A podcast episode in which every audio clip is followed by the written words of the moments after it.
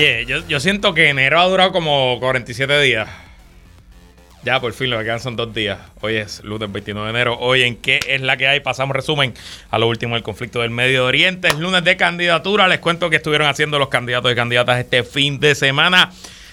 Bollante, viento en popa, dejarán de llorar, yo presumo. La industria de restaurantes en Puerto Rico presentan estudio anual y también la inflación termina bajita el año pasado en Puerto Rico cuando se compara con el 2023 y regresa Sonia Valentín. Con ella conversamos sobre la crisis de violencia machista en Puerto Rico y su opinión sobre el legislador a tiempo completo. Todo eso y mucho más en qué es la que hay que comienza ahora.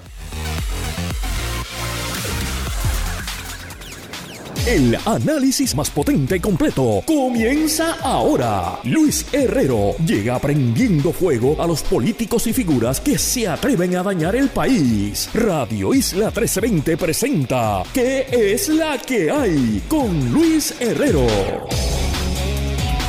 Muy buenas tardes. Bienvenidos y bienvenidas a ¿Qué es la que hay? con Luis Herrero por Radio Isla 1320. Hoy es lunes 29 de enero del 2024. Estamos en vivo y en directo para todo Puerto Rico por el 1320 AM y su cadena para el mundo a través de radioisla.tv, nuestra aplicación para teléfonos Radio Isla Móvil y en facebook.com diagonal Radio Isla TV. Yo soy Luis Herrero y como siempre les invito a que me sigan en todas las redes sociales como L Herrero y recuerda que este programa lo puedes escuchar en su formato podcast. Búscalo como qué es la que hay en tu aplicación de podcast favorita para que me escuches cuando a ti te dé la gana y qué es la que hay de qué vamos a hablar hoy. Pasamos resumen a lo último del conflicto en Medio Oriente, lunes de candidatura. Javier Jiménez toma control del proyecto de dignidad. Juan Zaragoza publica anuncio y video en las redes sociales. Y Jennifer González se da baño de pueblo visitando residencial Monte Atillo. Viento en popa, la industria de restaurantes en Puerto Rico. Azore publica los números. La inflación termina en 3.4% en el 2023 y regresa Sonia Valentín. Con ella hablamos del terrible mes de enero para las mujeres en Puerto Rico y del legislador a tiempo completo. Pero bueno, antes de ir a los temas, algunos asuntos de interés, ya está casada la pelea el Super Bowl, Super Tazón, la fecha principal deportiva de los Estados Unidos y del fútbol americano, será entre los Chiefs de Taylor Swift, perdón, los Chiefs de Kansas City y los 49ers de San Francisco.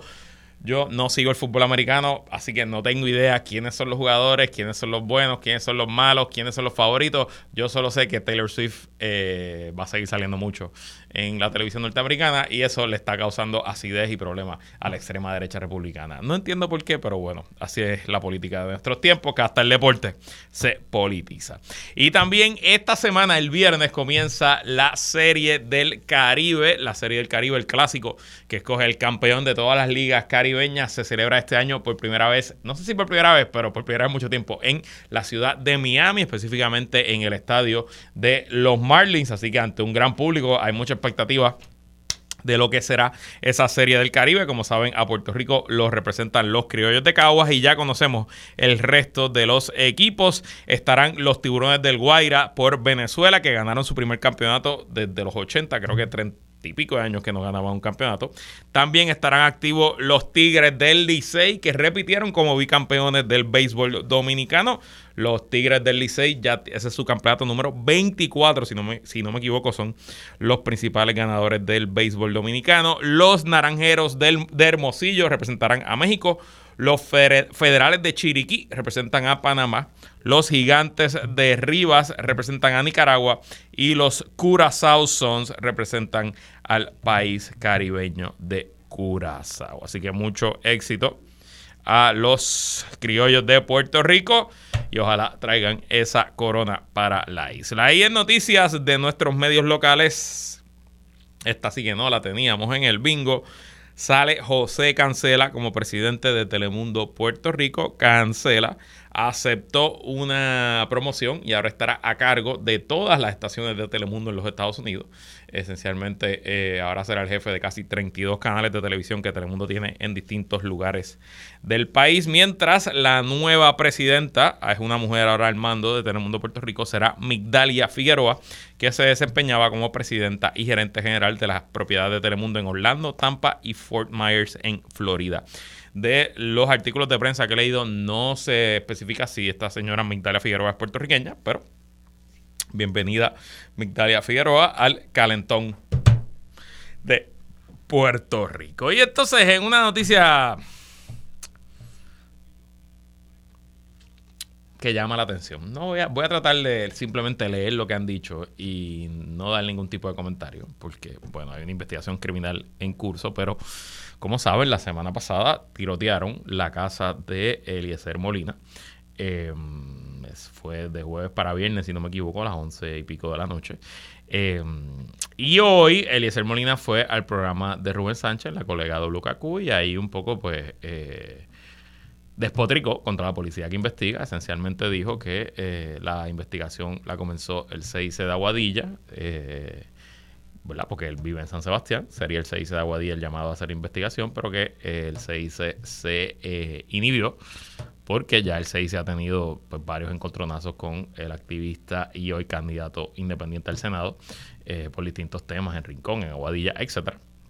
Dice luego que el CIC de Mayagüez se eh, inhibió también porque el CIC de Mayagüez ha tenido conflictos con él en La Palguera y que el eh, caso fue enviado a la División de Crímenes Mayores, que es una unidad especializada que opera a nivel isla, eh, con policías, detectives especializados en eh, pues, eso mismo, crímenes importantes, crímenes que requieren un poco de inteligencia, un poco más de investigación, un poco más de trabajo.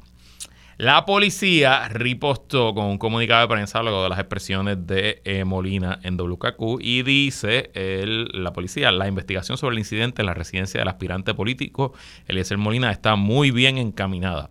Los agentes han estado laborando sin detenimiento desde el primer día para proteger la misma. No podemos ofrecer detalles.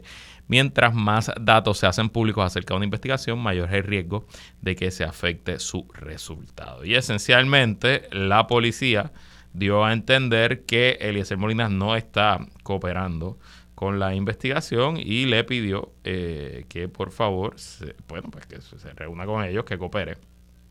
Eh, déjeme ver aquí porque quiero leer exactamente lo que dijo para que no. Aquí está, aquí está, aquí está. Tengo el comunicado, pensaba que lo había puesto en mi rundown, pero no.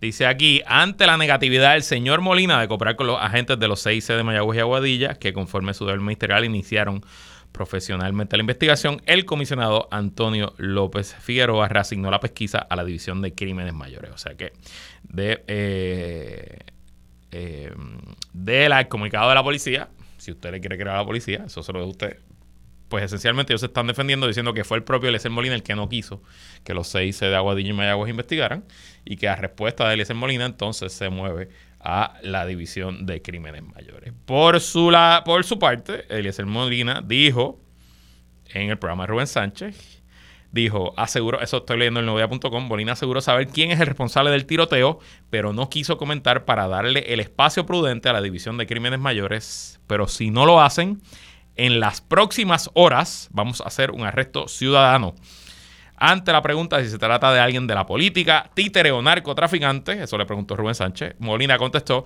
la combinación perfecta. Son personas altamente armadas, son unos delincuentes y están ligados a muchas personas. Yo solo espero que la policía dé con los responsables de, eh, del atentado y espero que esto se trate de un incidente aislado y que no estemos entrando a un nuevo periodo de violencia política, porque independientemente de lo que usted piense de Eliezer Molina o de cualquier otro candidato o candidata en Puerto Rico, no vale la pena regresar a esa era oscura y difícil, donde en Puerto Rico se eh, daban incidentes de violencia política esencialmente todos los años. Y bueno, Pasando al resumen de lo que ha ocurrido en el conflicto en, Medio Oriente en la última semana, ya no vale decir solamente entre Israel y eh, Hamas, esencialmente el conflicto se sigue expandiendo. Eso ocurrió durante el fin de semana cuando milicias afiliadas al gobierno iraní atacaron con un dron no tripulado una base del ejército norteamericano en Irak Y no es el primer ataque desde que comenzó eh, desde el 7 de octubre para acá, pero es el primer ataque que logra eh, causar la muerte a soldados americanos. Tres soldados fallecieron durante el ataque y varias docenas están heridos a causa del ataque. Obviamente, pues todo un escalamiento adicional al asunto. Veremos cómo, o sí y cómo responde Estados Unidos a esta nueva ola de ataques. También hay un rumor que están reportando distintos medios internacionales de que eh, países árabes junto a Estados Unidos están presionando tanto a Israel como a Hamas de que se llegue a un acuerdo definitivo para un cese al fuego a largo plazo eh, que permita la entrada de ayuda humanitaria y, bueno, aliviar un poco la crisis eh, humanitaria que se está viviendo en, la franja de Gaza desde el 8 de octubre, cuando Israel comenzó su invasión.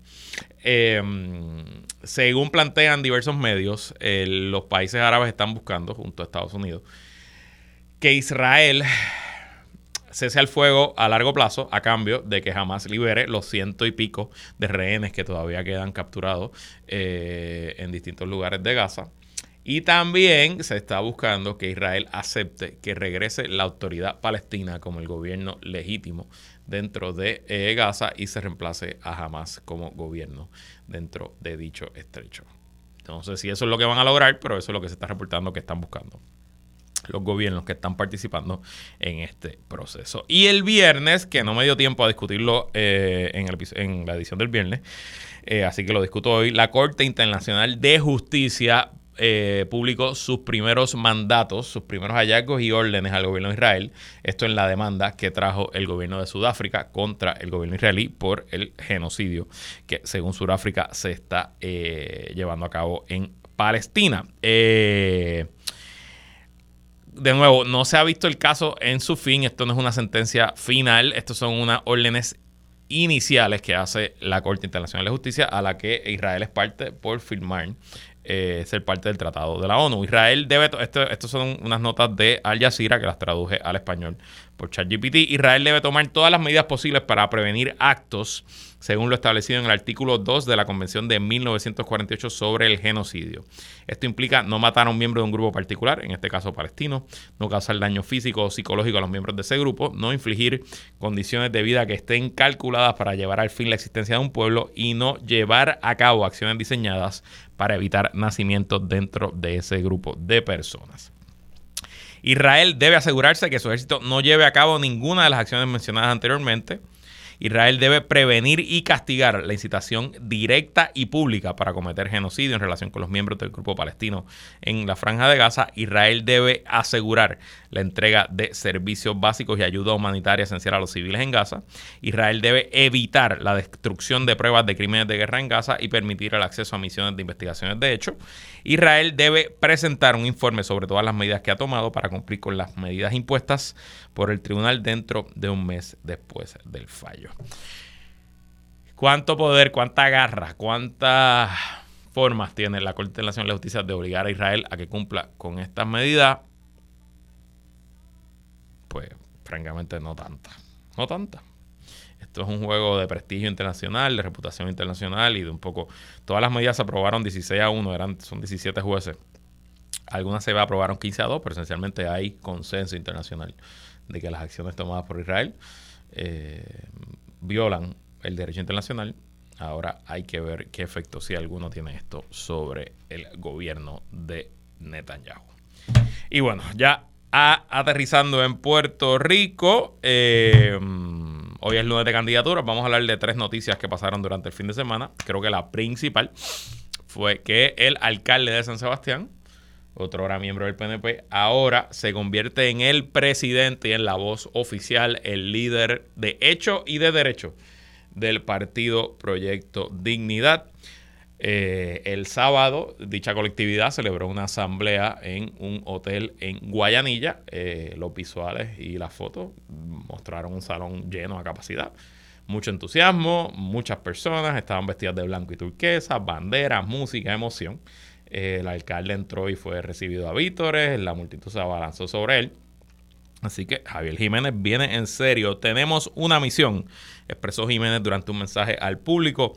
Esta nueva misión es fuerte, bien drenante, intensa, pero la asumo con el mayor de los deseos de que las cosas cambien en nuestra tierra, con el mayor de los deseos. Esa fue la frase que utilizó el Nuevo Día para eh, comenzar su artículo, repasando las incidencias del sábado. Me llamó la atención de las fotos y videos que el eslogan que el partido escogió, por lo menos para la asamblea, yo no sé si va a ser el eslogan de aquí a noviembre, pero en eh, la tarima principal, el background, ¿no? lo que había detrás de eh, la mesa presidencial, era un eslogan que decía, el gobierno honesto es posible. No es un eslogan con vítores religiosos, no es un eslogan con vítores de valores, es un eslogan que va a lo que sin duda debe ser la preocupación uno, dos o tres de los electores y según hemos visto en las encuestas que eh, han salido publicadas hasta ahora, está en esas, una de esas tres posiciones y es el tema de la corrupción.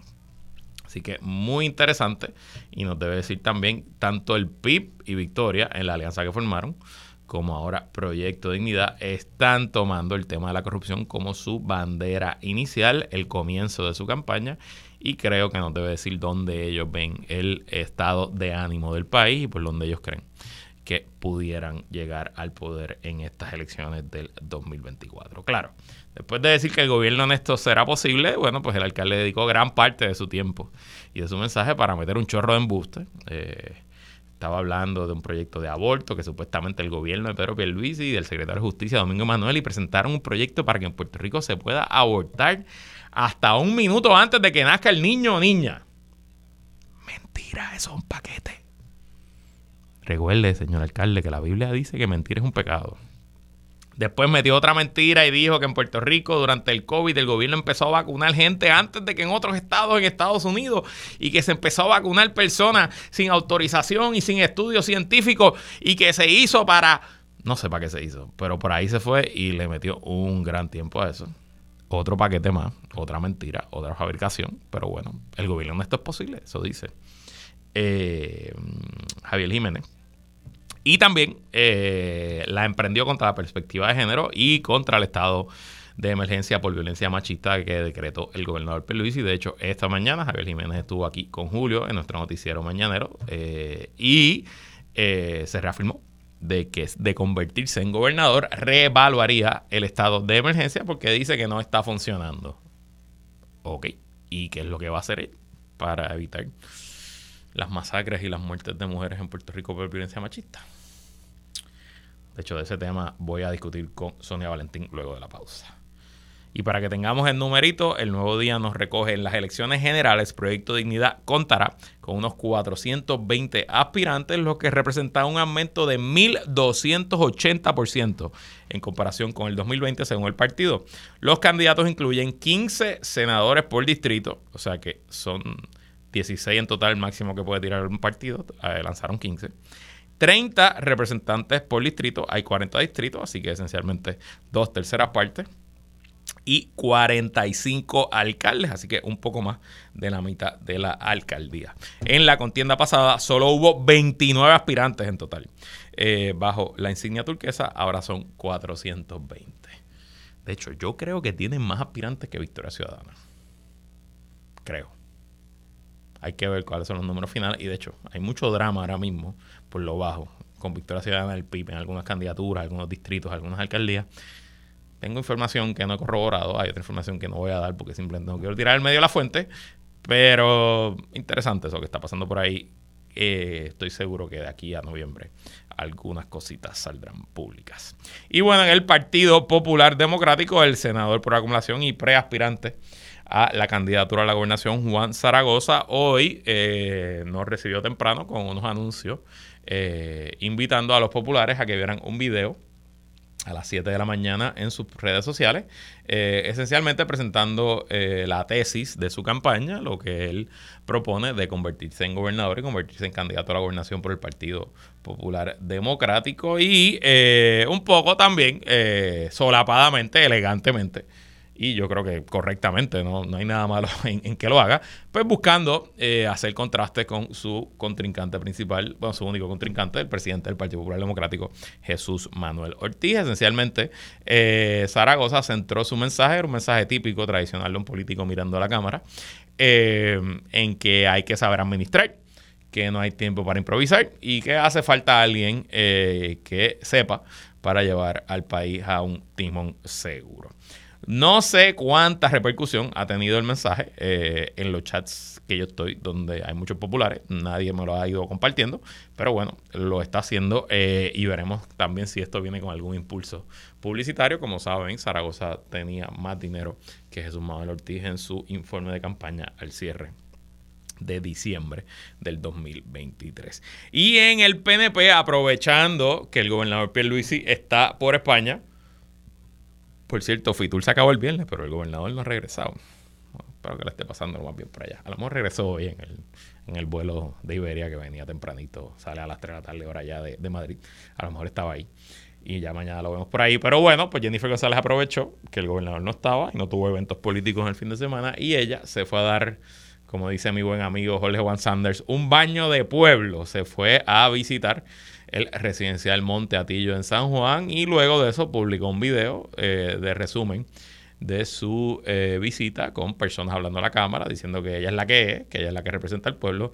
Y eh, lo traigo, no es que ella va a ganar la primaria por ese video, ni mucho menos por visitar un sitio un fin de semana, pero creo que está bastante claro por dónde viene el contraste, ella va a intentar presentar al gobernador como un elitista, separado de la gente, y ella como la campeona del pueblo en el Canam, bailando, disfrutando, pasándola bien. Eh, yo presumo que Jennifer González tiene que sacarle el jugo a lo que quedan de estos días, semanas, porque ella en cualquier momento va a dar algo, su, eh, su proceso es con gemelo, que es un proceso de alto riesgo, por su edad pues aún más alto, alto riesgo, y eh, estoy seguro que mínimamente dos, tres, cuatro, cinco semanas va a tener que descansar y no va a poder estar haciendo apariciones públicas. Quizás pueda tomar reuniones y manejar su campaña un poco por el celular, pero no creo que vaya a poder hacer apariciones públicas. Eh, y ella pues tiene que aprovechar el tiempo ahora porque de nuevo va a tener que recesar por varias semanas.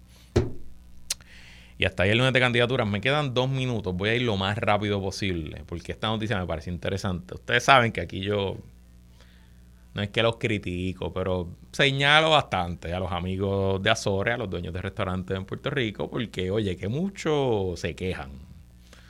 Si tú escuchas a los portavoces de Azores, uno pensaría que en Puerto Rico la peor negocio es un restaurante y que aquí todos los restaurantes están sufriendo y todos los restaurantes están por la baja y que aquí no se le puede subir el salario mínimo a los meseros porque quiebran los restaurantes, aquí no se puede hacer nada con los restaurantes porque quiebran. entonces hoy lo leo en noticiel.com, pues eh, se presentó un estudio que ellos hacen todos los años. El estudio lo hizo la firma Inteligencia Económica del economista Gustavo Vélez y fue esencialmente una encuesta de la matrícula de Azores. Y oye, la industria restaurante en el 2023 está viento en popa. Le leo hallados, los hallazgos más impactantes un aumento significativo en ventas con un 51.5% de crecimiento en el segundo semestre de 2023 comparado con el primer semestre y un aumento de 57.4 en comparación con el segundo semestre del año anterior. un aumento en costos operacionales y energéticos, ok, aumentaron los costos, pero ¿cuánto aumentaron versus el crecimiento? El 54% de los restaurantes experimentaron un incremento significativo de los costos energéticos variado en 10 un 20%. Pero el negocio aumentó 51%, así que mano de obra. Siguen teniendo problemas. Al momento existen aproximadamente 2.609 plazas vacantes, subrayando la necesidad de estrategias efectivas de reclutamiento y retención de personal. No sé, yo creo que quizá subir el salario es la mejor estrategia de retención y reclutamiento, pero qué sé yo, no le puedo subir el salario a los meseros porque quiebran. Para realizar el estudio, el equipo de inteligencia económica encuestó a 209 participantes con una representación de 1.069 establecimientos que incluyen 39 distribuidores y 170 restaurantes que incluyen establecimientos de casual dining, fine dining, servicios rápidos, cafeterías y panaderías. En cuanto al hallazgo de los informes, Budet comentó estos resultados nos motivan a continuar fortaleciendo nuestras estrategias y a buscar soluciones creativas para superar los obstáculos, siempre con el objetivo de asegurar un desarrollo saludable y sostenible para toda la industria de restaurantes en Puerto Rico. De los partes de prensa no vi, no vi, a lo mejor no lo preguntaron, a lo mejor no lo hablaron, qué impacto, sea alguno, han tenido restaurantes en San Juan con el Código de Orden Público de Miguel Romero y la prohibición de vender alcohol después de ciertas horas durante todos los días de la semana. Em, así que eso está por ahí y de hecho se rumora, se rumora, entiendo que mañana salen números, de que los números de recaudos del IVO municipal del mes de diciembre en San Juan se fueron al piso y en gran medida se fueron al piso durante el mes de diciembre por la prohibición de ventas alcohólicas después de cierta hora. Así que hay que estar muy pendiente de ese tema. Pero forzoso concluir que están en las papas. En las papas. Los restaurantes en Puerto Rico. Para que se lo digamos a Mr. Sidre cuando venga a llorar aquí a los teléfonos, aquí a los micrófonos de Radio Isla. Este, este artículo se lo va a pasar a todos los, a todos los talentos de Radio Isla para que lo tengamos ahí siempre. Porque oye, como lloran estos sufridos empresarios héroes, pero el negocio, ¿cuánto fue que aumentó? 51.5% en el segundo semestre comparado con el primer semestre del 2023. Ea rayo. Vamos a la pausa, regresamos con más. Que la que hay. Sigue conectado con Radio Isla 1320. Estás escuchando ¿Qué es la que hay? Con Luis Herrero. Somos el sentir de Puerto Rico. Ahora le damos un giro a tus lunes desde la perspectiva de la directora, actriz y productora Sonia Valentín. A solas con Sonia. Como todos los lunes, recibimos en el segmento favorito de mi mamá a Sonia Valentín, que es la que hay, Sonia. En la que hay, Luis, saludos para ti y para toda la gente que te escucha. Hace ratito que no hablábamos. Hace ratito, pero bueno, tristemente vamos a hablar de un tema que hemos hablado ya en varias y en varias y en varias ocasiones. Y es que el año comenzó como terminó el 2023, terrible para las mujeres en Puerto Rico. La más reciente masacre, perpetrada la semana pasada en Yauco, puso una vez más en perspectiva la crisis de violencia machista en el país y la ausencia de progreso en el tema. Fueron 73 las mujeres que murieron en el 2023. De hecho, a modo de perspectiva, busqué los números en España, que tiene 40 millones de habitantes murieron 53 mujeres a causa de feminicidios, en Puerto Rico 73. Em, ¿Hay algo nuevo que decir sobre este tema? No, mira, de verdad, eh, es frustrante. Es frustrante eh, pues, para las mujeres y para los papás de mujeres y que tienen hijas mujeres, que tienen sobrinas mujeres, que tienen hermanas mujeres. Tiene que haber una frustración enorme porque la realidad es como tú acabas de señalar, en un país donde hay 40 millones de habitantes hay menos feminicidios, ¿verdad? menos muertes de mujeres que los que hay en Puerto Rico, que hay 3, 4 millones de habitantes como mucho. Y, y es impresionante que ahora, ¿verdad? Hoy se cita una cumbre que se está llevando a cabo en este momento, que me parece chévere que sigan hablando y sigan habiendo cumbres, me parece fantástico, hagan todas las cumbres que les dé la gana. Pero mi pregunta es, ¿cuándo se atiende el problema?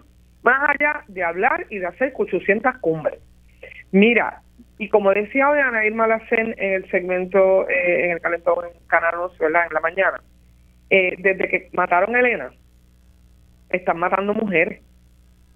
O sea, desde antes de yo nacer, las mujeres hemos sido golpeadas y asesinadas. Entonces me dice hoy eh, la, senadora, eh, la senadora Karen Riquelme y me dice eh, la otra, ahora no recuerdo el nombre, Ay, lo que pasa es que esto es un problema que hay que atender porque las generaciones, porque yo digo, mira, pero está bien, pero ¿cuándo se acaba esto? O sea, de, de verdad, ¿cuántas generaciones más? ¿Cuánto tiempo más? Yo creo que aquí hay un problema de fondo verdadero que no hemos atendido y punto. Que no se ha atendido. Que el que entienda que se ha atendido está loco. O sea, las mujeres en este país y en el mundo hemos luchado segundo a segundo, gota a gota, cada derecho que tenemos, cada uno de los derechos que tenemos. Los hemos luchado a, sudor, a lágrimas, a muerte. Y tú me vas a decir ahora que en un país donde hay tres benditos millones de habitantes, si es que habemos mucho, mueren más mujeres que en España, mueren más mujeres que en el país vecino, mueren más mujeres que en cualquier país. Perdóname, eh, Luis, no se ha atendido. Y el problema no se atiende porque realmente su naturaleza, su raíz está en un machismo lamentablemente infundado y perpetuado y que ha seguido por generaciones y que vive al sol de hoy. Y que no se atiende porque tengo que decirlo porque los sectores conservadores no quieren atenderlo. Entonces no me venga ninguna de ellas a decir a mí que el problema se atiende porque lo que pasa es que, que tienen que pasar no sé cuántos siglos, con no sé cuántos días, con no sé cuántos años y cuántos minutos para poder atender un problema que es de, es de fondo, es de educación, es de entendimiento de los derechos de la mujer, es un problema de perspectiva de género, es que si no lo quieres entender, ese es tu problema. Ese es el problema que no lo quieres entender. ¿Y sabes quiénes son culpables de eso también? Muchas mujeres. Porque ahí tenemos dos. O sea, y si nosotras las mujeres, que criamos también a los hombres, no somos quienes, y no me incluyo, no, ni incluyo a la, a la gran mayoría, incluyo a estas mujeres, de entender que hay un problema verdadero y que tenemos que empezar a mirar esto de otra manera, que tenemos que educar a nuestros hijos varones, a nuestros sobrinos varones, a nuestros hermanos, desde otra perspectiva, que a, que a uno le cuesta hasta dentro de la familia luchar para ganar tu espacio. Oye, ¿tú sabes por qué yo sé grima? ¿O por qué puedo eh, hacer karate? ¿O por qué corro patines, bicicleta, caballo y de todo? Porque me iba a los guantes con mi hermano. Punto y tenía que aprender y tenía que luchar con él. Ah, pero hoy día me respeta, yo lo respeto. Oye, pero la realidad es que aún dentro de la familia, ¿cuántas veces uno no yo, ah, las nenas no tiran eso al piso, pero los nenes sí? Ah, las nenas no, no, las nenas no hacen eso, pero los nenes sí. ¿Cuántas veces le preguntamos a los a los ni a las niñas, ¿y cuántos novios tú tienes? Ah, pero los nenes, la primera pregunta, ¿y cuántas novias tiene? ¿Pero y qué es eso? ¿Qué es eso? Eh, ¿Tú me quieres explicar, Luis? Mira, eh, o sea,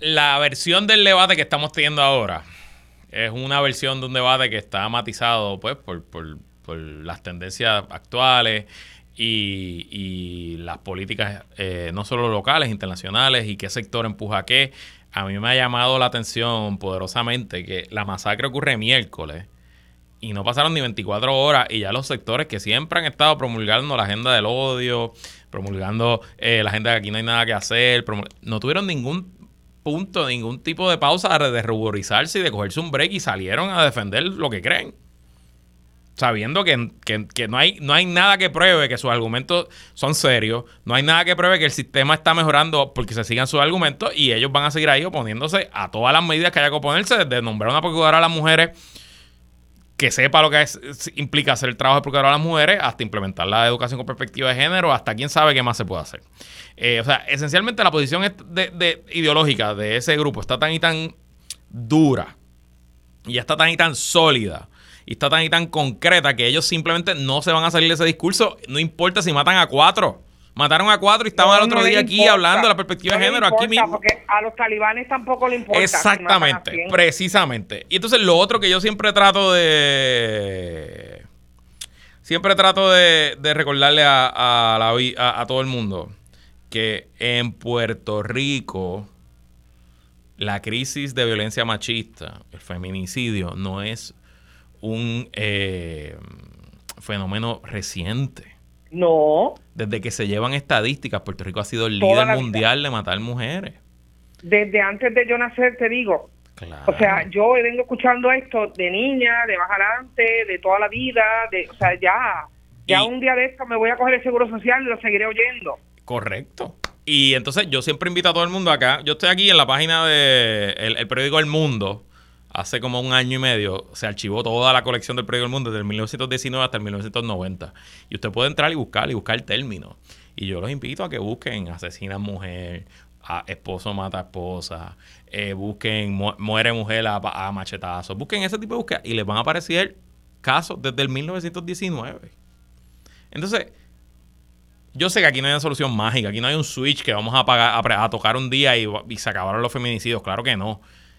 Pero contra, por no decir la otra palabra que empieza con aquí hay algo sistémico que está roto. ¿Y dónde es que está roto? Que está profundamente roto y que si no lo comenzamos a reparar, eh, que de alguna forma yo creo que, fíjate, y tengo que mirar la esperanza, tengo que pensar que, que los jóvenes, la generación esta, es la Z, eh, de alguna manera están viendo las cosas desde otra perspectiva. Yo espero que aunque no les hemos dado la educación, que aunque les hemos privado de un montón de cosas por las loqueras del gobierno en el que vivimos, no populares ni PNP, en todos, en términos de este tema, pues la realidad es que le hemos privado casi a tres generaciones, ¿verdad? Tres eh, grupos importantes de la perspectiva de género, pero yo creo que ellos, eh, al estar más sumergidos en, tendencias mundiales, pues están un poquito más balanceados. Y veo allí a lo mejor alguna esperanza, pero la realidad es que es terrible, eh, Luis.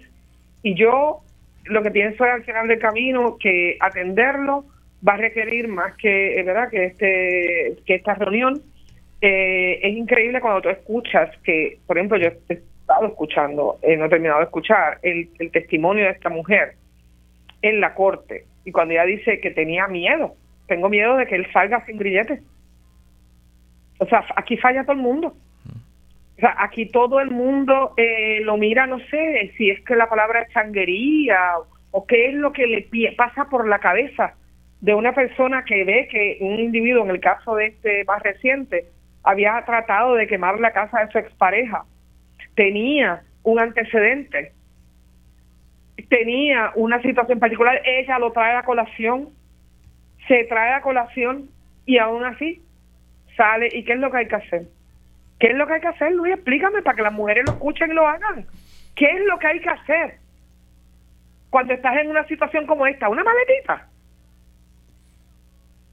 Bueno, Algo así en, una de las en una de las estaciones de radio donde le encanta ir a los, a los integrantes de Proyecto Dignidad, eh, un poco le echaron la culpa a la víctima porque se fue a casa de sus papás. ¿A dónde se tenía que ir? A la luna, no sé, a la isla Mona. No, de verdad, de verdad. Yo, yo, mira, la que quiera, la, la de ella que quiera aguantar, ¿verdad? Y perdón, mira, no lo voy a decir. No lo voy a decir. Ah, pues mira, haga con su vida lo que usted entienda. Te agradezco siempre que estés aquí en este espacio y que tomes el micrófono sin miedo cuando hablamos de estos temas. Yo sé que nuestra audiencia lo aprecia. Y pues me gustaría decirte que nada, esta es la última vez que vamos a hablar de este asunto, pero muy probablemente hablaremos más pronto que tarde de, este, de esta situación. Ah, y te voy a decir una, una de las únicas cosas positivas de todo esto. Es que ahora con la tecnología los tribunales no pueden esconder nada. Y ahora mismo, tú estabas mencionándolo en, en Noticel, no sé si lo tiene otros medios, tienen la grabación completa de la vista donde no se le ordenó el grillete, no se tomó nada de acción contra el asesino. Y usted puede escuchar sin intermediario en la propia voz de la víctima por lo que ya estaba pasando. Vamos a la pausa, regresamos con más, que es la que hay.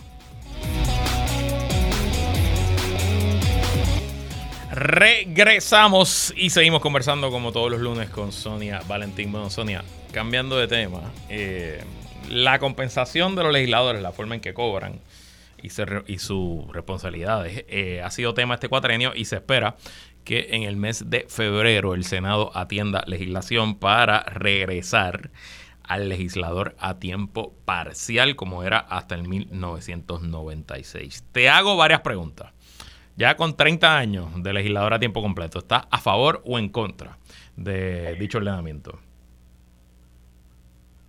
Yo siempre he dicho que ¿verdad? no hay blanco ni negro. Habría que ver, realmente yo pienso que en ese sentido podría ser que esté en contra del legislador a tiempo completo. Y solamente porque siento, pero el legislador a tiempo parcial tiene sus retos también. Y tuvo sus retos y tuvo sus razones por las que se cambia, ¿no? Al legislador tiempo completo. Así que esto es un tema a discusión profunda. Lo que sí deberíamos saber y entender es cómo podríamos, si tuviéramos legisladores eh, ¿verdad? a tiempo parcial, legislador ciudadano, eh, ¿es el legislador ciudadano lo que se propone en su totalidad o es simplemente que trabaje en tiempo parcial? No, esencialmente sería que el salario de los legisladores baje a 30 mil dólares al año eh, y sea a tiempo parcial. Este, ah, bueno Y entonces, digo, este es el proyecto de Javier Aponte. Hay varias, hay varias, hay otros proyectos y, hay cierta oposición. Yo estoy de acuerdo contigo. A mí me parece que el legislador a tiempo completo fue un, un error. Eh, y, siento que 30 años más tarde tenemos suficiente evidencia de que no sirvió para prevenir la corrupción. No sirvió necesariamente para que hayan mejores candidatos o candidatas. Y yo pues no, no, estoy tan al tanto de ese debate, pero recuerdo que una de las quejas principales que había con legislador a tipo parcial es que, bueno, pues como todos tenían su trabajo, pues las sesiones comenzaban a las 7 de la noche. Y se legislaba hasta largas horas de la noche y la prensa pues un poco se quejaba porque era casi prácticamente imposible eh, tener un periodista posteado ahí en el Capitolio hasta las 5 de la mañana. Claro, eso eran los épocos de, las épocas de grandes es algo que se puede atender hoy día. Por eso. Eso es algo que se puede atender. Bueno, pues revisemos los horarios de los compañeros y los periodistas, asignar a uno para cubrir eso y se puede hacer fines de semana. Se podría eh, hacer sábados y tener un empleado también part-time que cubra básicamente la, la legislación. Yo lo que pasa es que siento, y siempre lo he dicho, y lo he dicho públicamente muchas veces, que como es, a ti te pagan por escribir cualquier cosa, pues eh, muchas veces se está escribiendo allí como en el libro gordo de Petete. O sea, y, y, es como, pues nada, estoy aquí, déjame ver, ay, pasó una mosca, ay, déjame hablar sobre la mosca. ¿Y qué tal si hablamos de las moscas? Y las moscas, pues, ¿sabes? Es una cosa que te dicen, mío señor, usted no tiene más nada que hacer. Entonces, tú ves tanta sobre legislación en Puerto Rico que lo que falta es que no legislen la respiración. Eh, un día de esto a alguien se le ocurre. Eh, obviamente. No lo digas muy alto. ¿Ah? No lo digas muy alto, por favor. Producto del aburrimiento, digo yo. O sea, estamos tan aburridos, tenemos que hacer algo y hay que justificar que estamos trabajando de alguna forma, pues vamos a legislar. No sabemos para qué. No sabemos si atendemos algo. No entendemos un pepino sobre lo que legislamos pero enos aquí, hay que legislar. Entonces, obviamente, yo siempre he tenido mucha discusión sobre el, la, legislación en desconocimiento, eh, no representativa, no legislada, era por, por, por gente o liderada por gente que conoce de la materia en particular y que sus asesores tampoco conocen nada y que nadie conoce nada, pero va a ser una ley. Entonces, obviamente, hay que el asesor, el asesor no se la sabe toda, entonces no escuchan los sectores, entonces haces la ley y después te das cuenta de que la ley era, era un desastre. Y, y, bueno, y ahora vamos para atrás y para adelante. Y es, es, como un circo, eh, Luis, o sea, yo no siento que nosotros tengamos que tener tanta legislación, pero esa es la opinión de Sonia. Yo o sea, yo no creo que los países... No hace falta dos sesiones al año, no hace falta tener legisladora a tiempo completo. Esto debería ser algo, ¿verdad? Una vocación ciudadana. Y yo creo que así es en la inmensa mayoría de los estados. Eh, incluso legislatura sistemas parlamentarios distintos, ¿verdad? Porque el sistema parlamentario pues no hay un ejecutivo, la legislatura es todo y pues yo, tiene sentido que los miembros del parlamento sean a tiempo completo. Pero aquí que tenemos un ejecutivo tan fuerte y unos alcaldes que esencialmente tienen unas responsabilidades claras, pues entonces el rol del legislador queda un poco difuso. Eh, ¿Y cómo tú crees que deben cobrar? ¿Qué es una compensación justa por un legislador a tiempo parcial? El salario mínimo no me... Y a Pues fíjate, si sería eso, ya tú verás cómo sube el salario mínimo a 20 pesos la hora. no, no, exacto, ¿viste? O sea, si hacemos eso, estratégicamente vamos a haber logrado objetivo. Sí. Eh, totalmente. No, mira, yo, creo que yo creo que un salario justo está por ronda por lo que mencionaste, por donde anda eh, el proyecto.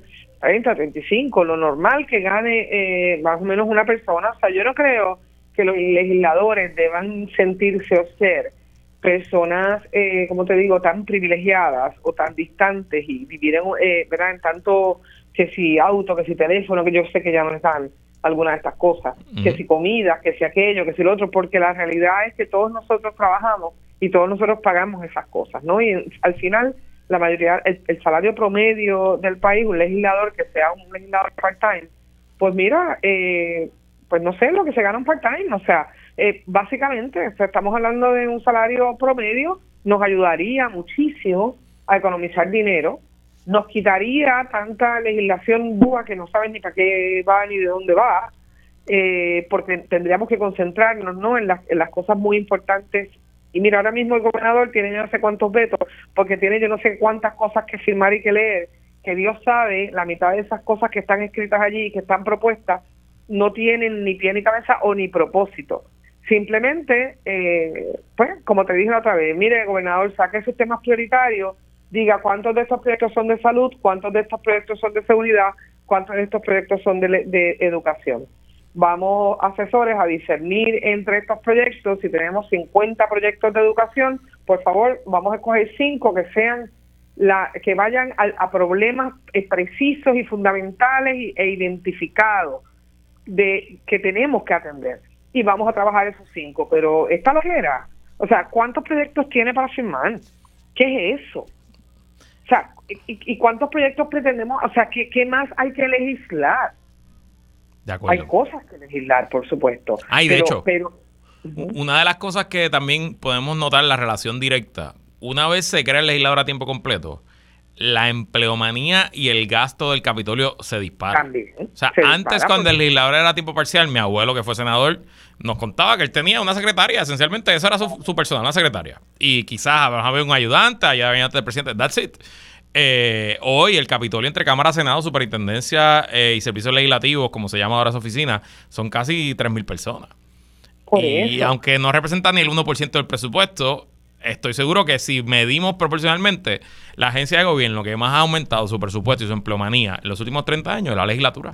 Y en parte es porque si están allí sentados todo el día, pues hay que justificar que estén haciendo algo. Y entonces, pues, pues busco más ayudantes, busco más cosas, busco más. Monto oficinas regionales, monto oficinas de distrito, hago mil cosas y pues no sé. Sí, sí. Y, cosas que realmente al final no son ni necesarias ni útiles a, la, a los ciudadanos, que es la razón principal por la que estás allí. O sea, estás allí para resolver y atender problemas. O sea, y muchas veces tú lees una ley y te dices, ¿qué problema atiende esto? ¿En serio tenemos un problema sobre esto? No, pero, ah, pero había que legislar. Oye, esto no te lo puse en el rundown, es que se me había olvidado y ahora te quiero preguntar, nos quedan como 10 segundos. Eh, en el 2024 va a haber una cuarta papeleta, vamos a votar entre Joe Biden y ah, Donald Trump. Eh, ¿Por quién vas a votar? es evidente, claro. Yo no, yo te lo digo abiertamente, yo no votaría por Trump nunca en mi vida. Creo que la gente, que, eh, creo que Trump, primero, sería muy malo para Puerto Rico en este momento, y segundo, no creo en su, en su postulado. Eh, no votaría por él, ni votaría si Hitler fuera una papeleta, tampoco votaría por él. Eh, así que creo que en ese sentido, abiertamente, no votaría por él. No, no, no tengo opinión sobre Biden en términos de que haya sido el mejor o peor presidente pero creo que estamos en una etapa donde hay que defender eh, las, las ideologías más que otras cosas y obviamente te he dicho muchas veces que eh, soy eh, liberal y obviamente no voy a ir a favor de nadie que sea en este caso una persona que crea en posturas distintas a lo que es las libertades. Cuando se aprobó ese proyecto yo dije, no, yo lo voy a echar en blanco, pero ahora estoy empezando a votar por Biden, simplemente para darle una pelea a Trump. Aunque sea simbólico, creo que estaría nítido que mandar un mensaje que, que, digo que Biden saca 80%. Y sale presidente. y, si Trump sale presidente, pues, para que vea que somos los puertorriqueños. Además, tú te imaginas, ¿qué harían los republicanos en Puerto Rico? Todavía hay gente que se llama republicano en Puerto Rico. ¿Cómo, cómo van a bregar si sale presidente Trump y aquí votamos 80-20? Estaría interesante. Nada, al final del día lo que quiero es sembrar un poquito de caos y un poquito de drama. Sonia, Valentín, gracias como siempre por estar aquí. Se cuida, Nos vemos el miércoles y hasta aquí esta edición de que es la que hay con Luis Herrero. Como siempre, agradecido de su sintonía y patrocinio. Quédese con nosotros. La mejor programación y análisis de la radio puertorriqueña continúa en Radio Isla 1320. Lo próximo, el informe del tiempo con su Hailey López Belén. Hasta mañana.